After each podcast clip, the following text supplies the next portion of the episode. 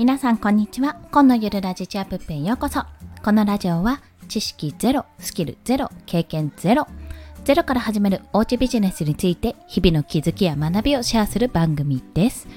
早速ですが息子の声が混じって申し訳ございません。えっと今日のテーマを先に発表しますと商品の最終目的は売ることではないという3つの理由についてお話をします。まあこれに関してはまだ商品を作ったことがない方も商品を作ったことがある。私みたいにちょっとすずりとかでねあのオリジナルの T シャツを作って販売したことがある。まあ販売したけど売れなかったけどねっていうようなね経験がある方もしよろしければ聞いていただければと思います。またこちらは商品を売るだけじゃなくてブログとか SNS をやってる方でちょっとそういったものを伸ばしたいけどなーって思ってる方も聞いていただいて損はないかと思いますのでよろしければどうぞ。はい。ということで早速ね、3つの理由をお話ししますと、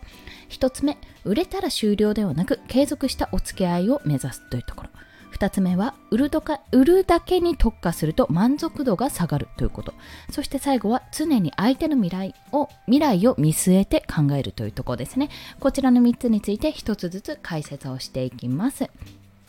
まず最初は売れたら終了ではなく継続したお付き合いを目指すというところ。まあ大体の商品って売れたらはい終了ってことになりがちなんですけどもまあそれがね、まあ、売れることがねまず第一だしやっぱりそこで収益を得たいし稼ぎを得たいって売り上げを上げたいってところが目的になるのももちろんそれは大事なんですよ。まあそれにね0円のものどんどん売って結局なんか自分の時間もお金もなくなっちゃったじゃあもちろん意味がないのでやっぱりある程度のこう収益を得るってことを目標にするのは目的にするのはもちろん大事なんですがやっぱりそのお客さんをいかに私の中でファン化させるかってところだと考えているんです。これはもういろんな人の情報とか発信とかを聞いてるときにやっぱりこの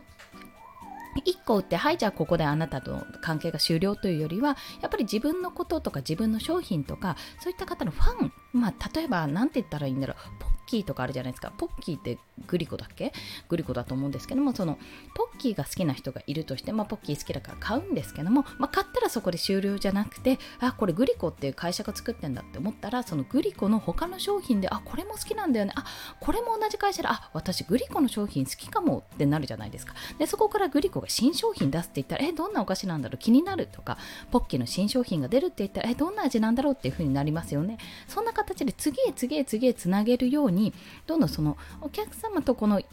回のやり取りで終了じゃなくてどんどんなんか次は何だろう次は何だろうってその楽しみを持たしてこう長い間お付き合いしていたくしていくっていうイメージを持ってやっぱ付き合った方がい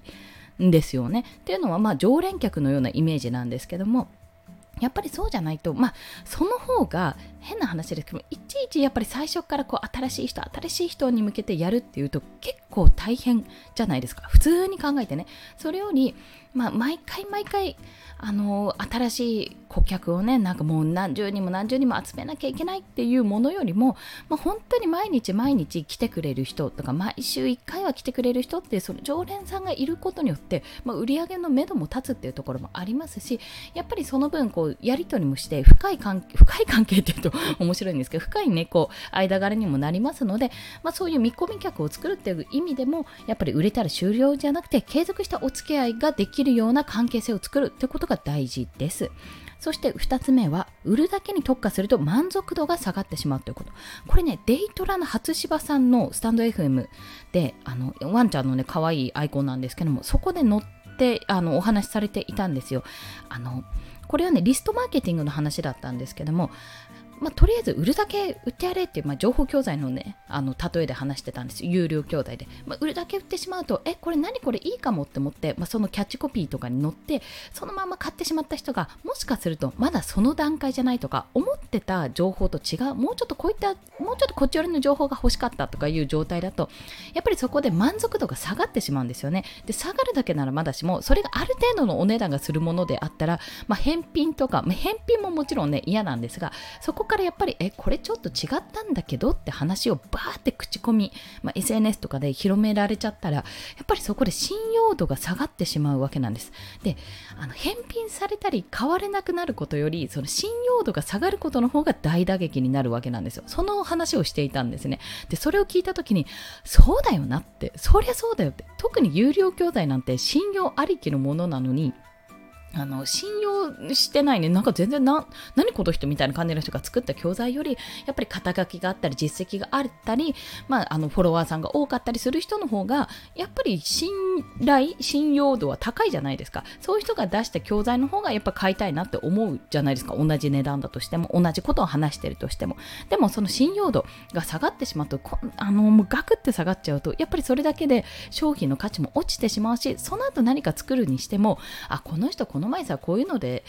あの信用度下がったよね。でなんかこういう教材作ったよねみたいな感じで言われてしまってやっぱりそこの尾が引いてしまうと結構、まあ、営業にね営業売上にどれだけ影響するかは、まあ、その人それぞれになると思いますけども、まあ、私のようにあんまりにも無名の人間がそれをやってしまうともう地に落ちたも同然なのでやっぱ信用問題信用商売なのでそこはしっかりと構築していく。だからこそ、まあ、売るだけ売るだけに特化する。売り売ってやれとか収益得てやれっていうよりもどうやったらああのいろんな方とお付き合いをずっと長く続けていられるかその常連客を作れるかファンを作れるかってところに重きを置いた方がいいとあの私はその放送を聞いてもう改めてだし強く感じたというところです。そして最後は常に相手の未来を見せるってこと。これ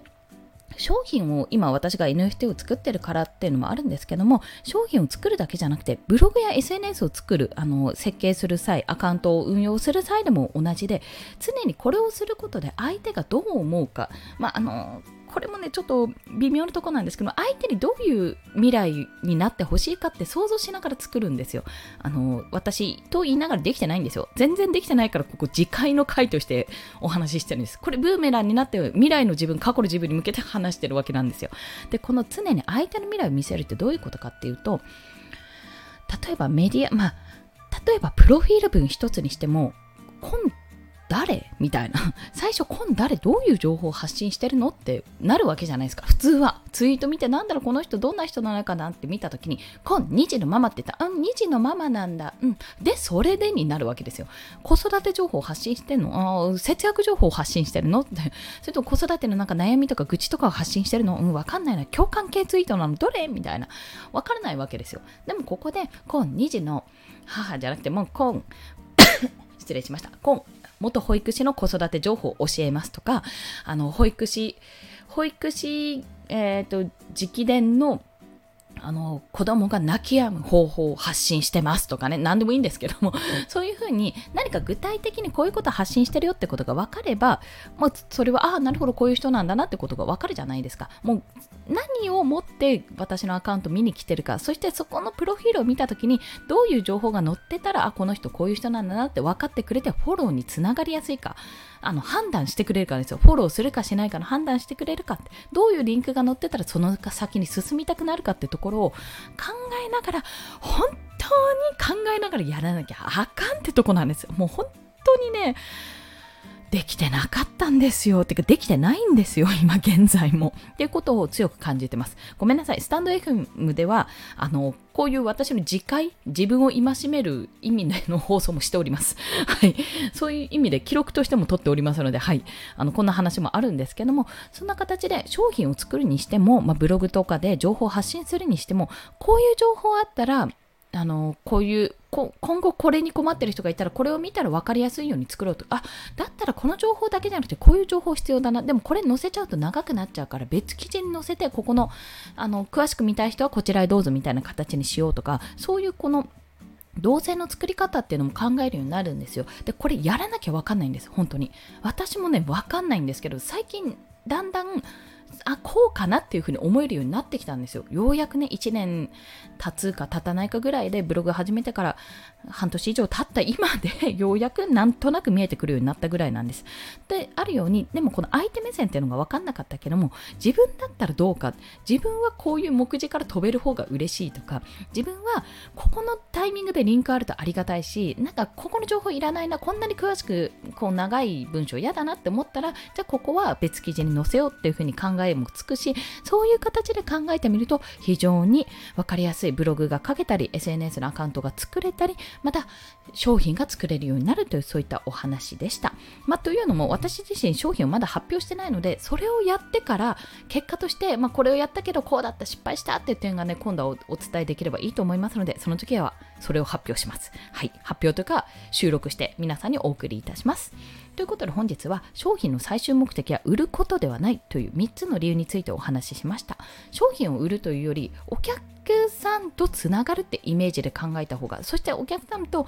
なんかできれば長く付き合いたいってつながるにはどうしたらいいかっていう見方でやっていくと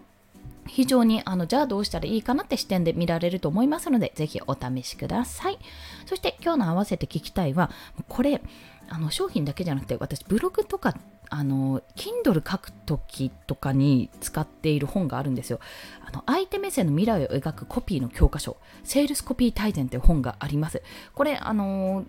例えばな、なんて無料で読めるとか、Kindle Unlimited で読み放題プランに入ってるとかじゃなくて、単純に普通に買ったんですけど、これはこごめんなさい、なんかステマみたいですねでもね、これは買った方がいい。めちゃめちゃ分かりやすいし、あの自分に足りないものがすぐ分かる。っていうような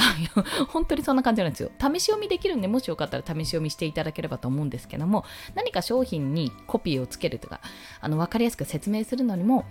こうじゃなくて、こういう風な未来を見せれば分かりやすいでしょっていう事例がね、めちゃめちゃ載ってるんですね。で、その方法も載ってるので、もし今迷ってる方とか、なかなかちょっと PV 伸びないなっていう風に悩んでる方がいたら、もしよろしければ、試し読みからでもね、全然いいので、ぜひご覧ください。リンク貼っておきます。それでは今日もお聴きくださりありがとうございました。この放送いいねって思われた方、ハートボタンもしくはレビューなど書いていただけると嬉しいです。また、スタンド FM では1日3放送しております。フォローしていただけると通知が朝昼晩と飛びますので、よろしければフォローもお願いいたします。まあ、そんな感じで